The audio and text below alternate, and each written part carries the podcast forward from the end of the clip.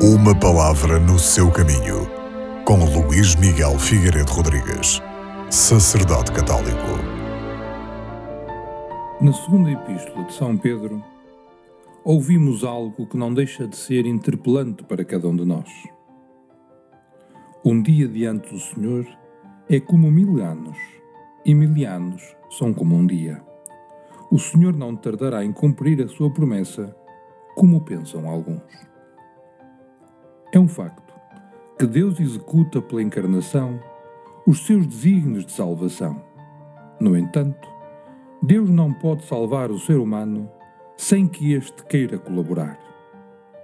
Para lhe conceder a filiação divina, espera que cada um de nós lhe dê uma resposta pela fé e se volte para ele através da conversão.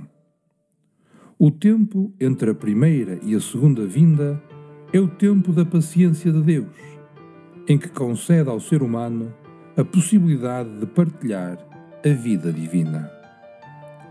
Vivendo neste mundo destinado à transfiguração, o cristão procura viver em comunhão com Deus, através da oração, da Eucaristia e pela santidade de vida, preparando-se na serena confiança para o dia da vinda do Senhor.